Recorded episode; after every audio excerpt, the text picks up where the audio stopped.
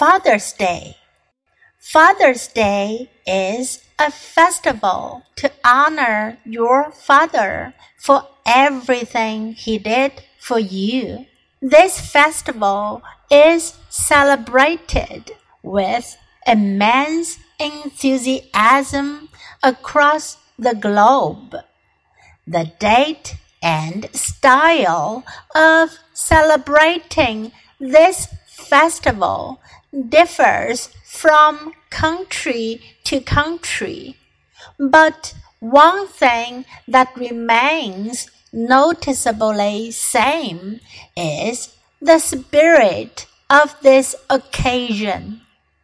Everybody takes the opportunity to honor their father and tell them how much they are loved and appreciated.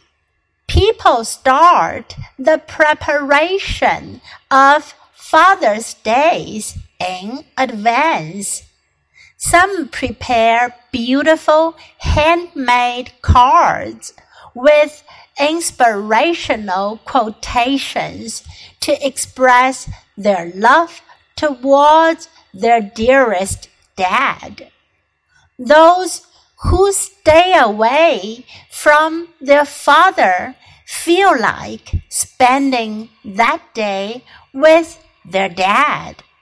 Hence, Father's Day can also be termed as an occasion for reunion.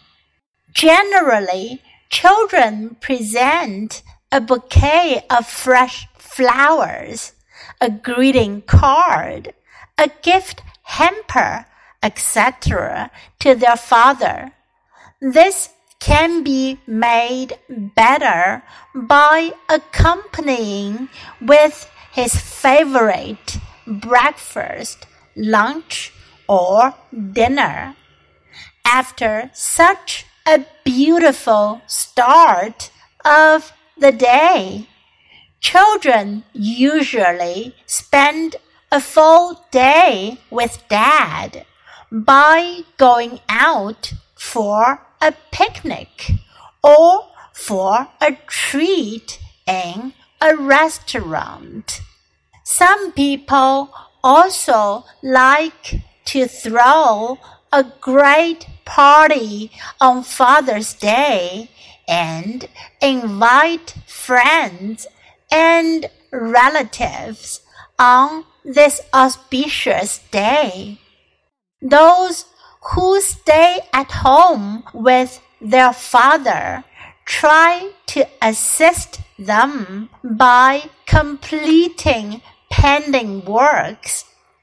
To many children, this is the most special way of expressing affection for dad on Father's Day and to let him know how that everything he does for the family is appreciated from the core of the heart.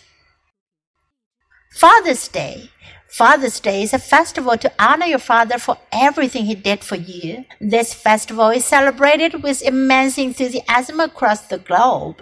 The date and style of celebrating this festival differs from country to country, but one thing that remains noticeably same is the spirit of this occasion. Everybody takes the opportunity to honor their father and tell them how much they're loved and appreciated.